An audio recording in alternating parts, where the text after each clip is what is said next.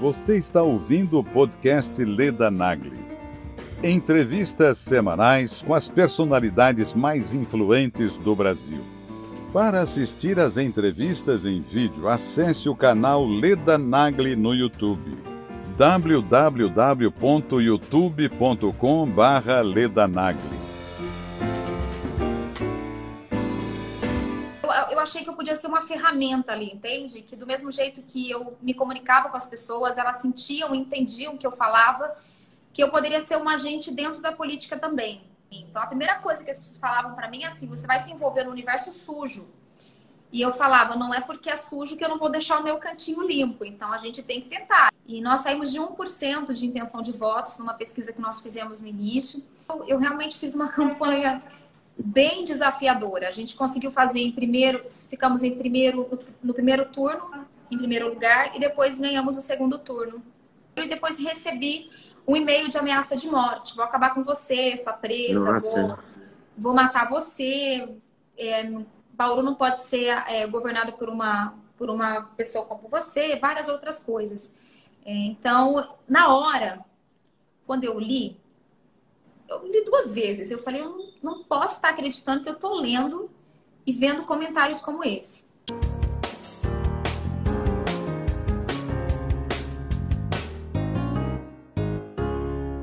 Eu vou conversar com a prefeita de Bauru, a Suelen. É uma honra para mim também, porque ela é jovem, porque ela é uma mulher, porque ela é uma jornalista, porque ela deixou a apresentação na TV para se dedicar à vida política e porque ela está lutando para abrir o comércio de Bauru, entre outras lutas que ela está travando. Ela está aqui no, no Instagram e a gente vai conversar sobre o trabalho dela, o que, que ela está fazendo, o que, que ela quer fazer, o que, que ela vai conseguir fazer em Bauru. Tudo Olá! bem? Tudo bom? Que prazer! Tudo bem. Para mim, Tudo eu vou bem. te falar, é uma honra estar conversando com você. Imagina. Muito obrigada pelo convite. Eu Imagina. falo de uma jornalista extremamente admiradora do seu trabalho. Olha que barato. Tempo. Que obrigada barato. mesmo. Muito realização, de um, realização de um grande sonho, sem dúvida nenhuma, ter esse contato. Lógico que por circunstâncias diferentes, né? Do, do que necessariamente pelo jornalismo. Mas é um prazer estar aqui. O prazer é meu eu fiquei encantada quando eu descobri que você foi jornalista. Trabalhou muitos anos como apresentadora, né? Trabalhei oito anos. É, fiz faculdade é, de jornalismo. encantada. É, fiz, fiz, jornalismo e ingressei em televisão. Então, fiquei oito anos reportagem, enfim, fui apresentadora, repórter e, e é, produtora, de tudo um pouco. Onde tinha espaço, eu estava. e você resolveu deixar tudo isso pela política? A política te, na... te levou é, do jornalismo. Na verdade, eu acho que é, tudo que aconteceu veio de uma contribuição do jornalismo. No interior de São Paulo, o jornalista é muito comunitário, né? ele está muito presente na vida das pessoas, nos bairros, falando dos problemas pontuais, cobrando as autoridades. É muito comum, né? O nosso trabalho no interior ele é muito voltado para os bairros e para as dificuldades do cotidiano. E eu acho que, de certa forma, mesmo vindo de uma família, não de políticos de carreira, não, mas assim, uma família em que a política sempre foi uma discussão nossa, sempre foi uma coisa de, da mesa, né? Do café, de discutir, de se preocupar, de pensar quem vai votar, isso sempre foi discutido. Meus pais sempre me deixaram tudo isso muito claro para mim. Mas a profissão em si, ela me mostrou muitas coisas. E é lógico que no primeiro momento, eu pensei, nossa, jamais eu vou me candidatar a alguma coisa porque teoricamente as pessoas enxergam que eu vou ter uma inversão de lugar, né? Que eu vou sair de um lado e para o outro. E realmente você sai de cobrar, né? Enquanto o repórter faz as suas cobranças, faz parte da profissão, você fazer essa fiscalização, digamos assim, e do nada você ir para a ala em que você é cobrada de medidas. Mas nesse dia a dia eu fui me deparando e falei, olha, por que você sairia candidata? E ao mesmo tempo, por que não? porque a cadeira nunca fica vazia, né? A, política ela tem que ser ocupada por todos nós. Então, e, e, a profissão me levou muito próximo, porque na reportagem a gente reporta, né? Eu falo que a gente conta o que contaram, a gente está ali para informar. Então, mas o papel e a caneta realmente que pode gerar aquela transformação está na mão de, da, dos políticos, né? Uhum. E aí eu topei esse grande desafio Lógico que não foi uma decisão simples, né? Uma decisão que eu que eu compartilhei com a família, uma decisão que eu amadureci muito dentro de mim para saber se é, que seria, digamos, um caminho sem volta. Se você se envolver politicamente, você vai realmente ter que é, fazer parte desse universo uhum. e, e, tentar manter quem você é ali dentro. E é o que eu tenho tentado fazer a todo custo. Não é uma tarefa fácil. Não é fácil, é uma tarefa difícil, é. né? Você sabe que uma coisa curiosa é que eu saí em 2018 candidata a deputada estadual. Foi minha primeira experiência na política. Então foi algo assim, para mim, nossa, fazer campanha nas ruas e eu, algumas pessoas paravam e falavam assim: "Olha, eu não vou votar em você porque eu prefiro você na televisão. Você não pode ir para esse lado da política. Então, não é porque eu não quero votar em você, mas é porque eu acho que ali não é o seu lugar. E aí eu sempre falava, olha, esse lugar é nosso e a cadeira nunca fica vazia eu preciso viver isso, eu acho que pelo menos ali, porque eu encerrava o jornal, minha participação se encerrava. É. Né? Eu ia para minha casa e tinha minha vida. Na política, não, ela continua dia a dia, a gente é desafiado todo dia, tem que apresentar resultados todos os dias. E foi isso. Então, eu acho que a política e o jornalismo se encontraram isso. Uma coisa me levou a outra, entende? É, eu acho que é desafiador mesmo, não é a política. E é preciso tomar os lugares, é preciso ocupar as cadeiras. Né? E a gente fica deixando para o. Sei lá, a, gente, a minha geração se acostumou a ficar. Né, é diferente da sua geração, a sua geração já vai à luta. A minha geração ficou olhando com certo. É, um certo desdém, né? Uma coisa meio assim, o político lá e eu aqui. E é verdade, o jornalismo termina na hora que você acaba, você dá o boa tarde ou boa noite, né? Ali a, a sua missão termina. Você Exato. pode faltar o dia seguinte, voltar para cobrar, criar sua credibilidade para cobrar as pessoas, ok. Mas você não faz. Não. Né? Você não mete a mão na massa. E você sentiu vontade de fazer isso. Foi isso. Eu, eu, eu achei que eu podia ser uma ferramenta ali, entende? Que do mesmo jeito que eu me comunicava com as pessoas, elas sentiam, entendiam o que eu falava, que eu poderia ser um agente dentro da política também. E realmente não é uma, uma, uma, coisa fácil, porque você, você vira vidraça, de certa forma, você uhum. vira quem. Que, e eu acho que a política fez isso ao longo dos anos, né? Infelizmente, eu digo que politicamente as coisas foram bastante complicadas. É. A credibilidade política é ruim. Então, a primeira coisa que as pessoas falavam para mim é assim: você vai se envolver no universo sujo. E eu falava, não é porque é sujo que eu não vou deixar o meu cantinho limpo. Então, a gente tem que tentar. Eu acho que não existe perfeição em nenhum lugar. Eu falo, até na minha área, no jornalismo, a gente encontra muitos desafios profissionais, uhum. você encontra gente de diversas formas, que são bons profissionais e tem os maus profissionais. Mas o meu papel ali era de tentar ser a Suelen dentro da política. E foi o que eu tentei trazer e, e levar um pouco do meu jeito na campanha. E, e deu muito certo. Em 2018, eu fiquei como suplente, a deputada estadual dois anos depois, aí eu me dediquei à assessoria, a outras coisas, é, a outros trabalhos. E, e aí, o ano passado, que veio? Saio candidato a prefeita? Não saio?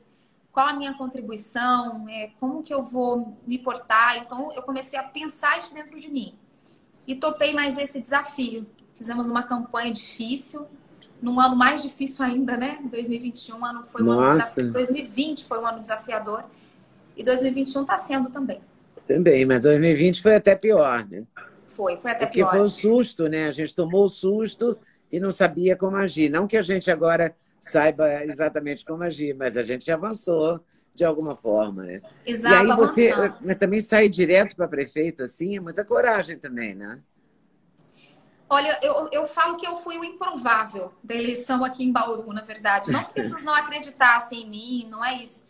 Mas eu realmente fiz uma campanha, eu falo que é uma campanha solitária, né? No sentido triste da palavra, mas eu segui um caminho de campanha em Bauru, em que eu fiz, é, tinha 14 segundos de televisão, eu não fiz coligação com nenhum outro partido, eu saí literalmente sozinha e a campanha foi feita, minha mãe me ajudando, é o meu chefe de gabinete hoje e uma equipe mais reduzida.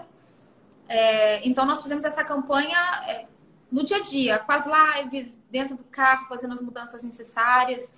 E nós saímos de 1% de intenção de votos numa pesquisa que nós fizemos no início. E muitas pessoas falaram: Nossa, você vai mesmo sair? E dentro, dentro de mim existia aquela questão: eu, eu, eu quero viver essa experiência. não pensando em projeção, porque eu falo assim, se eu quisesse é, projeção para pensar em 2022 de novo, eu falei, essa projeção eu tinha na televisão, porque aqui no interior eu conseguia mostrar o meu trabalho como repórter, enfim. Nem era essa questão. Então eu, eu realmente fiz uma campanha bem desafiadora. A gente conseguiu fazer em primeiro, ficamos em primeiro no primeiro turno, em primeiro lugar, e depois ganhamos o segundo turno, com uma diferença bem, bem interessante e numa campanha extremamente diferente do que já tinha se visto, com recursos E foi uma mais... campanha pobre? De grana? É, foi, uma campanha, foi uma campanha que nós tivemos recursos para fazer a entrega de papéis, né? Mas eu digo assim, equipe mesmo. A gente tinha uma equipe aquele marketing que as pessoas fazem na campanha, né? Aquela coisa de contratar um marqueteiro para, de o que a gente contratou foi operacional para fazer as gravações, para mandar para televisão, para entregar na rua o material, mas aquela articulação ela, ela veio daqui mesmo, né? A gente discutia muito é, passo a passo. Então, nós não tínhamos um grande marqueteiro por trás, alguém que falasse, ó, oh, Suelen, faz isso, faz aquilo. Não, é, a gente decidia sempre assim, dentro do carro. E eu, eu até usei um, um, um, termo que eu usei bastante na campanha. Eu falei, olha, aquela campanha olho no olho, mesmo com todas as dificuldades que nós tivemos por conta da pandemia, mas e nos quatro cantos da cidade. Então eu fui para as ruas, eu fui para os bairros, eu me comuniquei na rede social com as pessoas e participei de debates no segundo turno. Fui muito sincera nas minhas propostas e eu falo que eu não prometi porque a gente está numa realidade hoje, econômica em Bauru e no Brasil como um todo, que eu acho que os prefeitos, todos nós, temos um desafio. Conseguir organizar a casa, sabe? Conseguir trabalhar com o que a gente tem. Então, aquelas grandes promessas que se faz em campanha, eram coisas que eu não tinha levado para minha campanha. Eu falei, a gente vai arrumar casa, a gente vai fazer o que a gente tem funcionar direito. Ponto. É o que a gente precisa hoje em Bauru o crescimento vai ser consequência da nossa organização. E as pessoas se conectaram muito com isso. Então eu fui, lógico que mulher, 32 anos. Pois é, nossa... olha só, mulher, jovem, bonita, é. não é? Vem da TV, vem da TV que também tem um preconceito. Tudo gera preconceito, né? Tudo. Famosa, quer a fama, ela quer ficar mais famosa. Exato. Ela é muito jovem, aí ela é negra. Exato. Né? E essas Aí coisas todas. Ela tem, tem, tudo isso pesava de alguma forma para gerar um, um preconceito, né? Porque é o país do preconceito, né? A gente fala Exato. que não, mas é, né? É, a gente é sabe que é. isso. é. É bem isso. O que eu sentia, né? Ah, Poxa, por que você não sai vereadora primeiro para você aprender, para você crescer? Eu falei, olha, eu não quero aprender o que já tem essa escola eu não quero ter. Eu acho que eu me propus para fazer algo que fosse diferente. Então, não é uma questão de estar aqui aprendendo. Essa não é a questão. O que, o que eu preciso para ser política e para ser prefeita, eu tenho, que é conhecer quais são os desafios do meu município. E aí você monta uma equipe de trabalho e você vai desempenhando. Mas, sem dúvida nenhuma, é que a, a velha história, né? E eu percebi isso até nos debates ou nos questionamentos. Tá, mas como que você vai fazer tal coisa, né? É, você é tão nova, você vai saber administrar uma cidade? Então, é o tipo de pergunta que nunca fazem para um homem. é, nunca vão fazer assim, você vai dar conta? Mas você é tão nova, você tem 32 anos. Sabe que você vai conseguir? Bauru é muito grande, começa de baixo. Eu ouvia muito esses termos, né? Como se o desejo fosse o cargo a começar do alto. E nunca foi essa questão. Eu só, só achava que eu me enquadrava nesse momento de Bauru que eu poderia entregar que fosse, então, a minha juventude. Não teria problema. E o que que Bauru precisa de você? O que que Bauru precisa mais de você? É, eu acho que o que conectou muito as pessoas é essa proximidade que eu criei com todo mundo. Então, nós temos muitos problemas. Eu não vou conseguir fazer milagre aqui, entendeu? Desde o começo do mandato, por exemplo, eu estou tentando com a equipe de trabalho encaixar um jeito de limpar a cidade. Quantas é, coisas técnicas, né, de contratos, disso, daquilo. Então, são coisas básicas que a gente hoje tem dificuldade para fazer, porque uma coisa é privada, né? Uma coisa privada você vai lá, paga e tudo resolve. O público ele tem suas limitações, a sua, sua burocracia, isso é importante. Mas eu acho que o que mais conectou as pessoas é que eu sou exatamente o que eu sou aqui. Eu, eu, eu me conecto com todo mundo. Eu abro a verdade, eu procuro ser o mais transparente é, possível. E o que Bauru precisava, Bauru é a maior cidade que nós temos no Centro-Oeste Paulista. Quantos é uma habitantes cidade, tem Bauru? 400 mil habitantes. É uma cidade que todo mundo conhece, mas é uma cidade que a vida inteira sofreu com, nos últimos anos com infraestrutura. Então, é, essa, esse cuidado, esse zelo, essa defesa. Por que, que as pessoas se conectaram tanto, às vezes, pelo fato da Suelen falar, olha, eu vou, eu vou abrir o comércio? É porque eles perceberam que eu estava por Bauru, entendeu? Não que os outros não tivessem, mas é o meu jeito de se comunicar com as pessoas é esse. Então, eu gosto de discutir, eu gosto de estar próximo. A gente tem problemas de infraestrutura, em parte de asfalto. Nós temos o problema na, na saúde hoje em Bauru, que é o nosso grande desafio.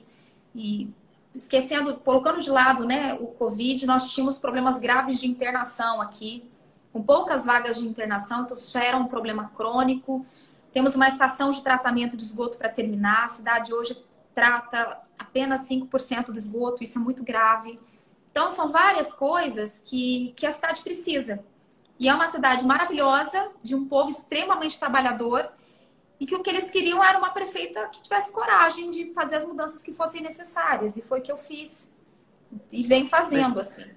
É bem uma cidade brasileira mesmo. Porque é. antes do Covid, a gente que, que apresentou durante muito, eu apresentei também muito tempo o telejornal, né? É, a gente cansou de noticiar a falta de, de, leito, cansou de noticiar gente em maca no corredor do hospital, sentada em cadeira, sem atendimento, sem remédio nas farmácias populares. Não era uma coisa que a gente que era o pior que é tão é tão usual, é tão comum que quase vira normal, né? Exato. É uma coisa perversa mesmo. Aí vem o Covid, claro, isso tudo é exacerbado por uma pandemia, né? Sim, exato. E, mas a gente não pode esquecer que a gente já tinha esse problema também antes, né? Exato. E é uma das coisas que eu sempre discuto e que eu sempre falo. O que eu acho que, acho não, tenho certeza, é que a gente precisa pensar, repensar no nosso sistema de saúde como um todo. É lógico que a pandemia é muito maior do que qualquer outra coisa que a gente tenha tido nos últimos anos. Mas quando o nosso sistema não está pronto para uma situação como essa, ou pelo menos você conseguir assistir melhor a população, é o caso de Bauru. A gente já tinha problemas graves com internação. Uma cidade de 400 mil habitantes, mas que atende em torno, quase 2 milhões de habitantes. E você tem dois hospitais é, na região aqui que engloba Bauru que já tem uma deficiência em internação. Aí você vem com Covid, isso gera um boom imenso. Então, o que eu sempre digo é: nós tivemos um ano de pandemia. É, o ano passado, até para mim, eu tive Covid no começo da pandemia.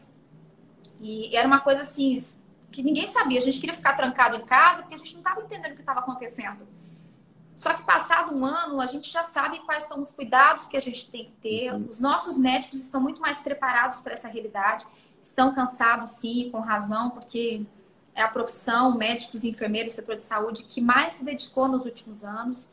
Mas, assim, se nós tivéssemos um sistema um pouco melhor, o desgaste teria sido menor. Né? Teria sido menor. Exato, teria sido menor. Não tem um universo de perfeição. A gente sabe que existem muitos caminhos, mas a gente também não pode é, admitir continuar do mesmo jeito. Que é o que eu sempre falo, continuar do jeito que está, não pode.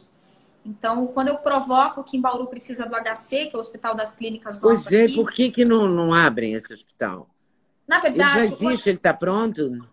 O HC ele foi construído pela USP, né? Pela faculdade que fica ao lado do Centrinho, que é um, é um centro de anomalias craniofaciais, que todo mundo conhece no Brasil, todo mundo vem para Bauru por conta desse hospital. Mas a USP não tem condições de terminar, de montar o hospital. Então, eles construíram todo o complexo, compraram equipamentos, é...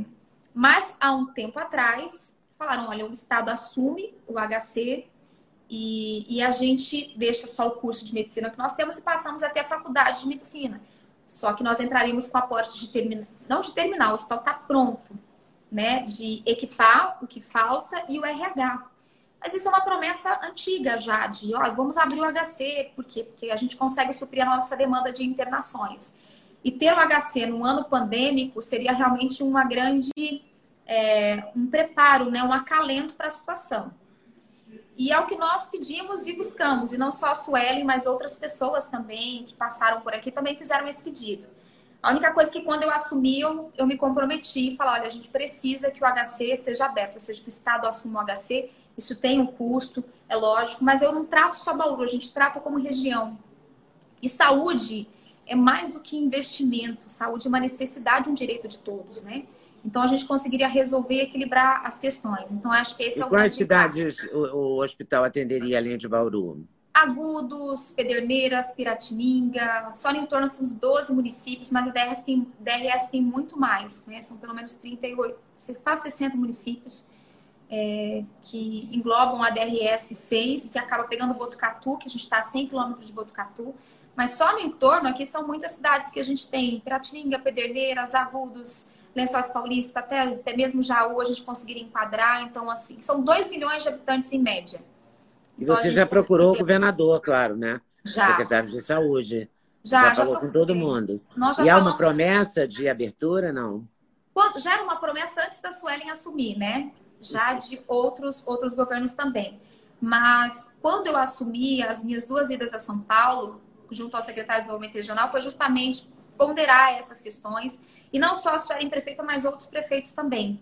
É, porque já aconteceram atos aqui em Bauru de abraçar o hospital, de, de várias coisas pedindo que o HC definitivamente fosse aberto.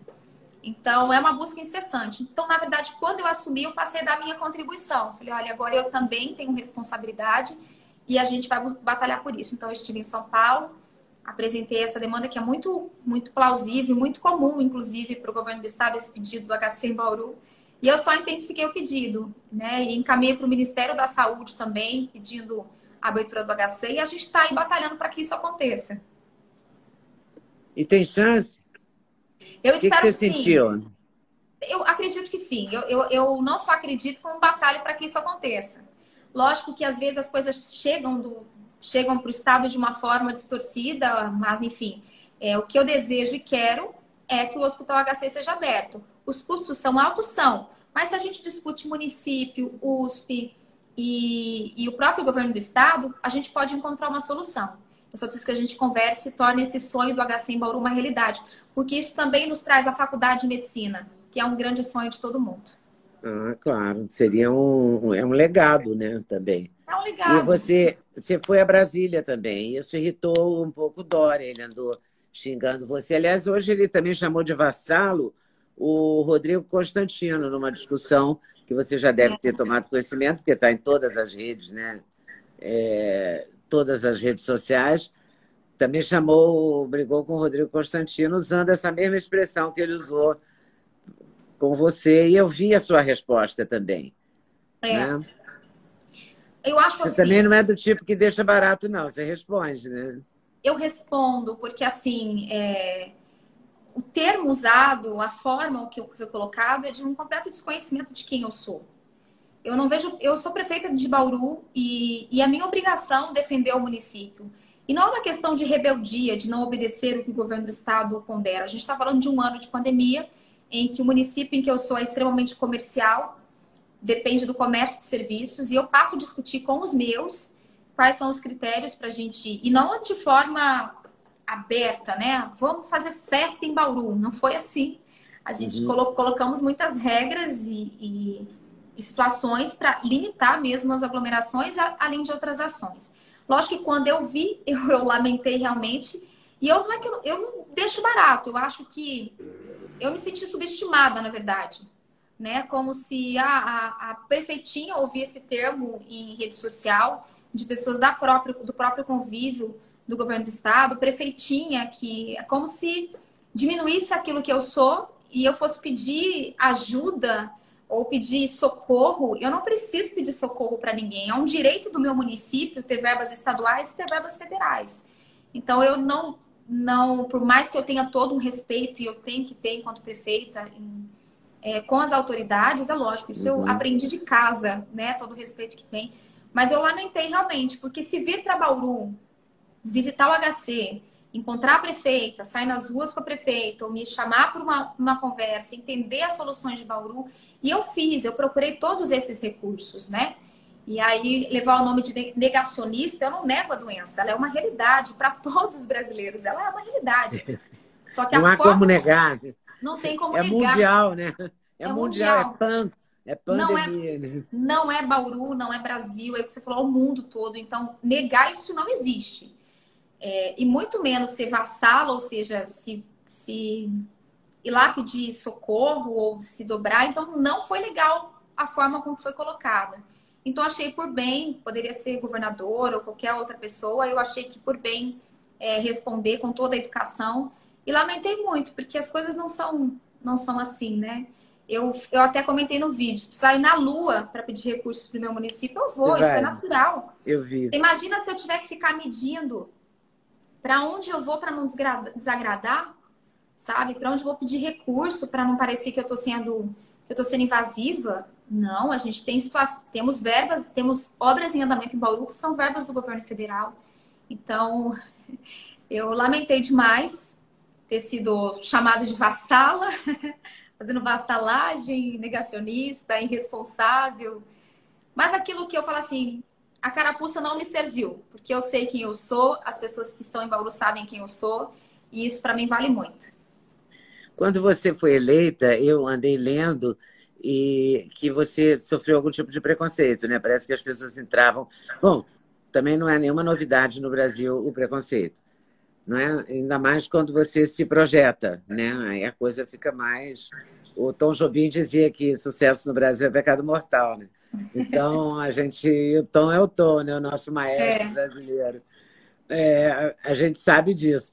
Mas você, isso parou, isso diminuiu, isso se acomodou, você respondeu, isso te magoou. Como é que você lidou com isso? Olha, você sabe que aconteceu o primeiro ato que aconteceu de racismo foi no sábado que antecedia o domingo de eleição, né, na véspera da eleição, que eu recebi uns prints de um grupo em que a pessoa falava, olha, essa, essa, essa mulher não pode ganhar, porque senão a cidade vai ser governada da senzala. Eram palavras fortes, assim, é, absurdas. E, e a minha posição foi: eu, eu vou fazer o registro de boletim de ocorrência, porque eu não posso me silenciar diante de uma situação como essa. A pessoa não pode achar normal escrever o que escreveu. Uhum. Então, registrei o boletim de ocorrência. Acabei não tornando público, porque eu queria que a eleição. que as pessoas tivessem tranquilidade para ir votar, sem questionar uhum. isso ou aquilo. É, logo depois vieram alguns comentários, essa pessoa voltou a, a fazer comentários em, em rede falando a mesma coisa, que do cabelo, falando essa essa essa prefeita e é, preconceito com cabelo e depois recebi um e-mail de ameaça de morte. Vou acabar com você, sua preta, vou, vou matar você. É, Bauru não pode ser é, governado por uma por uma pessoa como você, várias outras coisas. É, então, na hora, quando eu li, eu li duas vezes. Eu falei, eu não, não posso estar acreditando que eu estou lendo e vendo comentários como esse.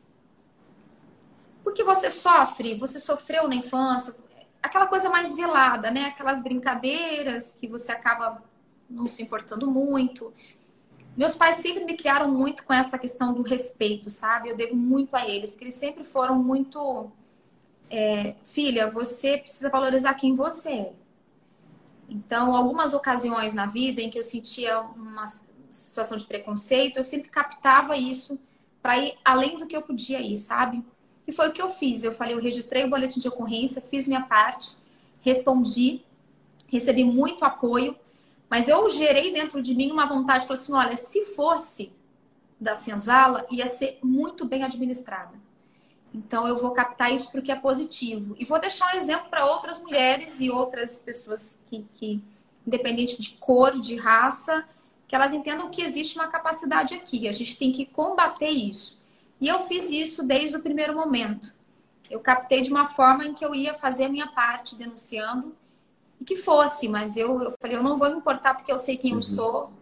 É, meu pai é branco, minha mãe é, é negra. Eu falo que eu sou a sou a prova de um amor sem preconceito nenhum, que fala só a mistura de, de um amor mesmo. Minha mãe, é, quando casou com meu pai, sofreu muito preconceito na época. E hoje eu, eu realmente tento ser o exemplo para outras mulheres. Eu falo assim, eu abri uma porta para que outras mulheres entrem. No jornalismo, só citando um exemplo, é, quando eu comecei a apresentar o jornal, era muito interessante porque eu encontrei muitas mães que tiravam a foto das filhas na frente da televisão do meu lado, o cabelo igualzinho o meu. E ela falou, Suelen, ela acha tão bonito ver você na televisão com, com esse cabelo que agora ela quer usar sempre. Porque ela se identificou Olha, comigo. Né? Ela, ela encontrou uma conexão. Então eu sempre deixei muito claro que, e deixo claro para todas as pessoas que sofram algum tipo de, de preconceito, se reergam mesmo. Acho que o que a gente é por dentro é muito maior do que isso. Foi o que eu fiz. Eu falei, ganhei a eleição no, no domingo. No começo recebi e-mails de ameaça e falei, pois eu, lógico, você se cuida, você toma alguns cuidados mais claro. importantes, né? Porque você não sabe até é, de onde está vindo. Você não sabe quem é a pessoa que está falando isso. Não sabe.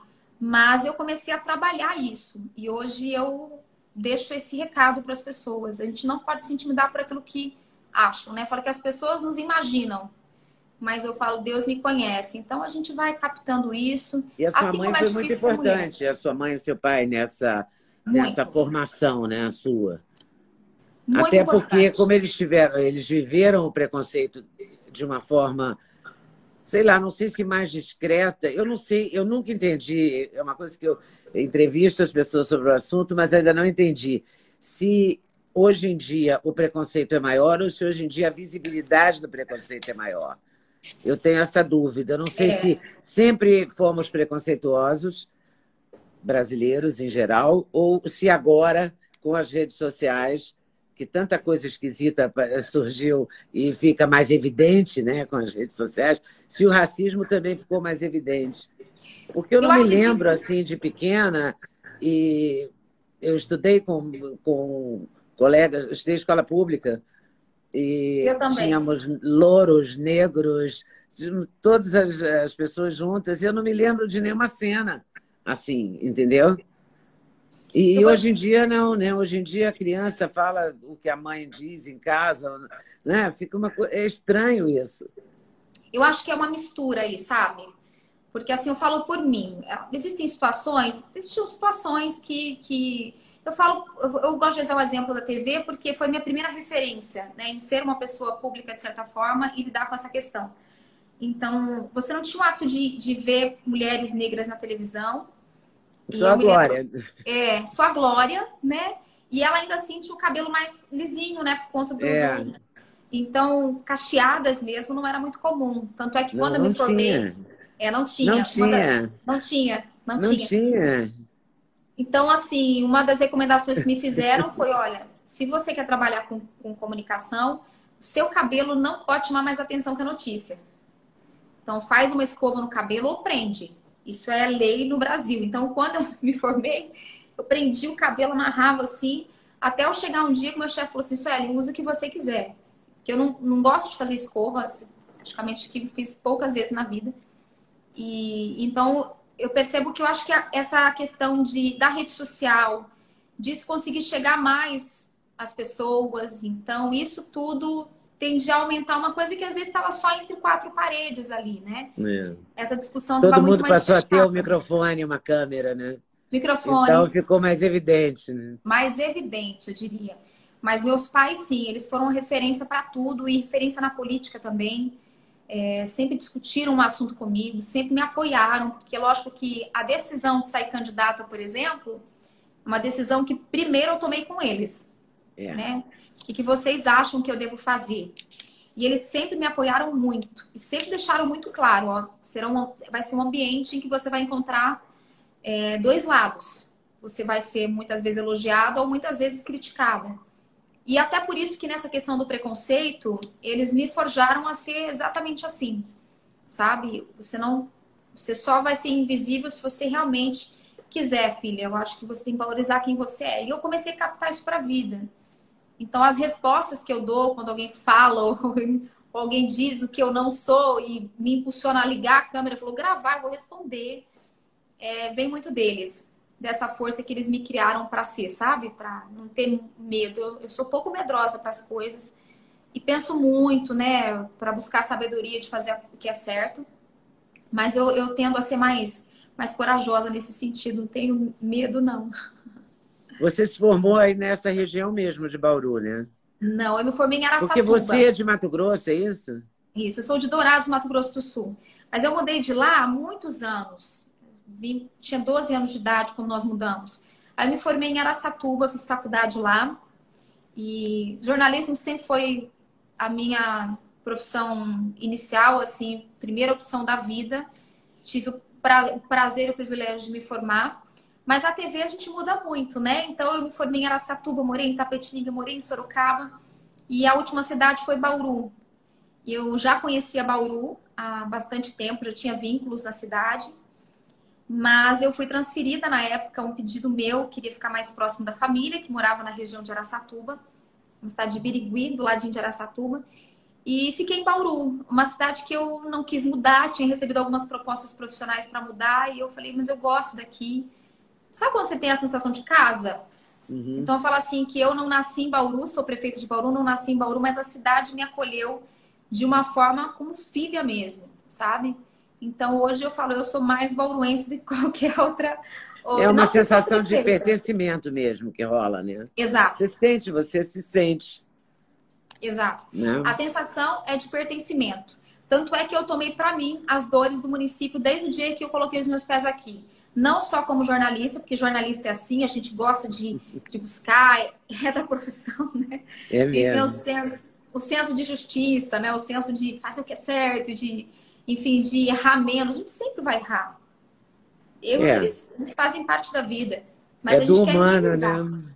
É humano. É mas é o pertencimento. Então, eu acabei abraçando a cidade para mim de uma forma que eu falo. Então, hoje eu defendo mesmo, porque eu gosto da cidade, eu amo esse lugar. Eu acho que as pessoas são, me acolheram de uma forma tão incrível que nenhum lugar me acolheu. E acolheram, e eu acho que quando eu fiz essa mudança de. Eu falo assim: uma, uma coisa é a pessoa gostar de você porque você é apresentadora, que você foi repórter, te assistia na televisão, tirava foto com você no supermercado. E a outra é a pessoa votar em você ela te enxergar como uma representante. Então, quando eu fiz essa mudança, eu tinha esse temor, né? Eu falei, nossa, como vai ser para as pessoas não entenderem que eu não mudei de lado? Eu continuo do mesmo lado da população, mas eu estou com uma ferramenta diferente da que eles estão acostumados. Eu estou na política e não na bancada do jornal. E a aceitação foi realmente muito incrível. As pessoas começaram a se conectar. E como você disse, a gente vem de uma geração que gosta de se posicionar mais, que, que gosta de se candidatar mais. Não só a política, mas se candidatar mais às coisas, é. né? Às se envolver mesmo, né? E o que, que você gostaria de fazer em Bauru, além do, de abrir o HC? O que, Olha, você acha eu... que a cidade precisa? Bom, abrir o comércio, naturalmente, porque é. é uma cidade que você mesmo disse que é comercial e essa é uma reivindicação de todo o estado de São Paulo, né? É todo o estado de São Paulo. Eu acho que pelo desgaste, é, na, verdade, eu até comentei uma coisa, uma coisa hoje importante. A gente não pode mais punir a população é, mais, entende? Eu acho que já não é mais um é, fechar 100% hoje do comércio, deixar só o que é essencial. E o, dono do supermercado, para ele, é o essencial, é o supermercado aberto. Mas para o cabeleireiro, o essencial é o salão de beleza dele aberto. Porque é o que dá o sustento para ele em casa. É. Então, hoje, até quando a gente discute o que é essencial e o que não é, é lógico que a alimentação, a saúde, a assistência. Mas a gente chegou num nível de pandemia que o essencial virou tudo. Porque as pessoas precisam trabalhar para se alimentar, entendeu? É. Exato. Então, é lógico que abrir o comércio. E a gente já passou um ano assim, né? Vai fazer um, um ano. ano que a gente está nessa história. Vai fazer um ano, né? Então, esse abre e fecha desgasta. E eu acho que é mais punição do que solução. Né? E é por isso que eu falo: abrir o comércio é o primeiro desejo, abrir de forma responsável. Né? Claro. A gente tem coisas que vão ter que esperar mais. Os grandes eventos vão ter que esperar mais. Uhum. Né? Apesar dele ser essencial para quem vive da cultura, Deles. da música, é. do teatro. Então, assim, para eles, porque põe comida na mesa. Mas a gente existem coisas que realmente vão sofrer um pouquinho mais ainda por um tempo. Mas a gente precisa colocar para andar. Então, eu falo do comércio aberto de forma responsável. Pode ser pouco, mas ele tem que estar tá tendo um fluxo e aberto. E quando eu falo de saúde, eu falo de melhorar a nossa estrutura para a gente ter um pouco de segurança. Mais um dos meus projetos, um dos sonhos que eu tenho de concluir a nossa estação de tratamento de esgoto aqui. É uma.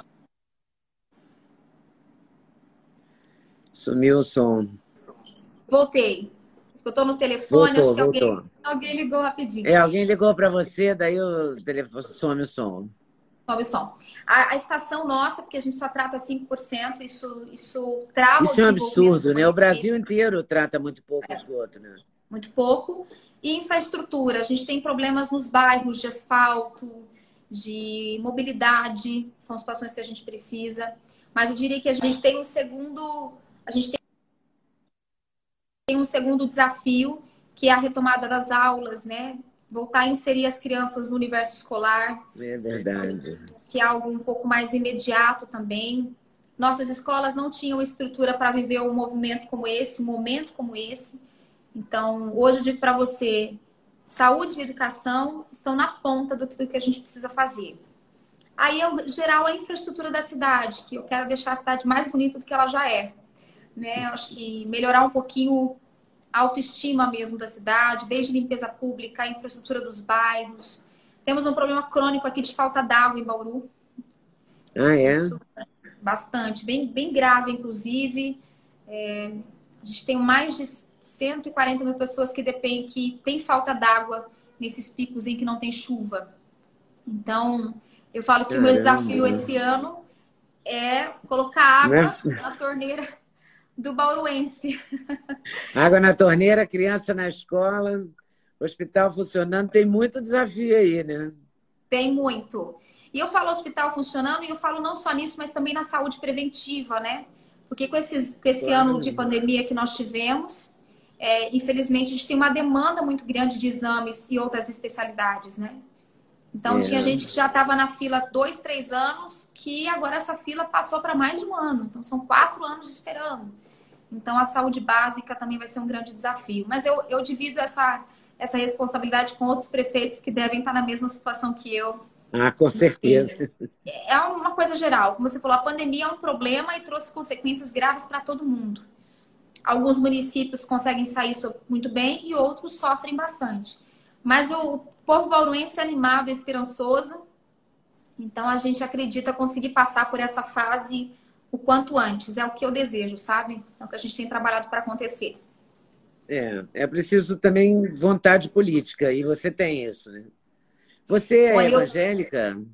Eu, eu sou. Sou evangélica de berço. Meus pais são pastores. E eu falo que eu cresci, né? Eu brinco que eu não, não cresci, na, não nasci na igreja porque é no hospital, né? Mas eu tive essa vivência de muitos anos. Os na... dois são pastores? Os dois são pastores. Minha mãe e meu pai. Os dois, Olha. assim. Os dois são pastores há. Bom, estou com 32, 32 anos já. E são Caramba. uma referência para mim. E eu sempre soube administrar muito bem todas essas questões, sabe? Eu falo que a gente tem que viver o evangelho fora da caixa, sabe? fora da igreja. Eu não, eu tenho, eu tenho muita facilidade em discutir o assunto, em tanto é que muitas pessoas perguntam: Nossa, você é prefeito, mas você é evangélica, você governa para os evangélicos? Fala, governo para todos. Todo mundo tem direito de saúde, educação de qualidade, infraestrutura e o que for. Então, essa não é a questão. É lógico que dentro de mim, a minha base é Deus, eu tenho. Peço sabedoria para Ele, tenho a Bíblia na mesa, são coisas que são hábitos da vida. Mas eu já fazia isso em tudo. Né? Eu respeito muito o que cada um acredita, eu acho que, que esse respeito tem que ser a base de tudo. Mas pelo menos a minha aqui em casa é, é muito isso, é muito eu preciso, sabe? Eu, eu até para as decisões que eu tomei agora, eu falei, meu Deus, Deus tem que dar sabedoria para para fazer boas escolhas, porque quando você é prefeita, você não escolhe só por você, né? Você escolhe, eu escolho por 400 mil habitantes, então o peso da minha escolha sobrecai uhum. em outras pessoas, né? Então eu falo, Deus me ajude, me dê sabedoria e tem dado certo, né? Eu até para as coisas que eu tenho que dizer, enfim, para as decisões que eu tenho que tomar, é tudo mas eu tenho muito orgulho de ter nascido num lar cristão e conseguir administrar muito bem as diferenças. E você é casada, tem filho? Como é que é a sua vida? Não, eu brinco que cada vez que eu vou casar tem uma eleição. Tô trabalhando Uma hora você muito. vai ter que organizar isso. Ah, Pega... é. Não é? tem, tem que organizar. Mas não, eu não sou casada e não tenho filhos ainda, mas eu falo assim que está no projeto de vida, né? É, tá no projeto, a hora que acontecer, aconteceu. Eu brinco assim que os amigos falam muito, né? Suelen, agora que você é prefeita, com um monte de coisa para fazer, eu vai ter que casar no caminho. Tem jeito não. vai, ter, é. vai ter que casar no caminho, ter filho no gabinete, basicamente isso, porque vai ter que ser assim a vida, se for para casar. Mas eu tenho um sonho de ter uma família. Eu sou de uma família, nós somos em três irmãos, né? E somos muito família, todo mundo juntinho ali. Então é um sonho ter, ter uma família. Mas eu acredito muito no tempo certo. Acho que o meu momento eu brinquei, né? Eu falei, agora eu me casei com o Bauru. E tenho vários filhos. e depois de Bauru, você tem um projeto? Você quer o depois... Estado, quer o Brasília, quer o quê? Você sabe que eu comentei isso hoje, eu tenho uma coisa ali, eu não, eu não sou uma pessoa que... Eu acredito muito no futuro, mas eu não me preocupo demais com o dia seguinte. Porque senão eu não consigo usufruir do que eu tenho hoje, sabe? Eu, eu, eu realmente projeto para mim, o que tiver que acontecer, vai acontecer. Hoje eu vivo Bauru, eu sou prefeita dessa cidade, quero muito me entregar. E, e politicamente, você se enxerga na política no futuro? Sim, eu me enxergo, acho que é um ambiente que hoje começou a fazer parte da minha vida. Mas eu confesso a você que eu não procuro pensar muito lá adiante, não. Né? Mas tem outros projetos pessoais que eu toco, eu canto com a minha irmã tem muitos anos. Ah, é? Tem uma dupla, minha irmã chama Tainara, então sou Suelen e Tainara. Vou até fazer propaganda para vocês. É música gospel. que maravilha. É gospel? Então, é música gospel. Eu gravei cinco CDs ao longo da Olha. vida. E então a gente faz, tem alguns projetos também que não param. Eu até brinquei com o pessoal, falei, tem, a prefeita também canta. A prefeita né? canta. A prefeita canta é também. Bom isso, né? É bom. Eu até brinquei. Os eventos na prefeitura podem ficar tranquilos que eu canto para vocês. É, quando acabar a pandemia, você pode fazer, inclusive, não precisa contratar ninguém, né? Você não. já está contratada. A gente economiza, já estou contratada. Mas é isso, eu vivo um dia de cada vez, sabe? Eu... em várias frentes, né? em várias frentes, um dia de cada vez enquanto eu puder contribuir, enquanto for suficiente, eu, eu vou me colocar à disposição sempre. Mas eu vivo um diazinho de cada vez. Amanhã é outro dia e assim a gente vai. O que eu quero é, é deixar meu legado aqui em Bauru, né? Poder construir, falar, fiz um mandato que fez diferença na vida das pessoas. O contrário disso não faz nenhum sentido estar aqui, né? É verdade. Boa é. sorte, então, Suelen. Adorei. Obrigada. Que prazer, Adorei viu? te conhecer, foi um prazer para mim. Realmente, te desejo muito boa sorte. E muito obrigada. obrigada. E bom Eu agradeço, trabalho. Agradeço. Obrigada por me dar esse espaço de compartilhar minha história, de conhecer a Suelen, além, né? Do, do que as pessoas conhecem a partir de agora. E é isso. Que eu puder defender Bauru e aquilo que eu acredito, a gente vai tocando e vai fazendo. Mais uma vez, foi uma honra estar aqui com você, um Imagina, grande presente. Foi um prazer para mim. Para a profissão. Muito obrigada mesmo. Tá bom? E venha conhecer Adorei. Bauru. Não sei Vou se você já esteve Bauru. aqui. Tá bom, não, vai ser um prazer. ainda. Mas ah, irei um dia. Minha tá convidada. Tá um bom, querida. Obrigada, um beijo, pessoal. muito obrigada. Obrigada. Tchau.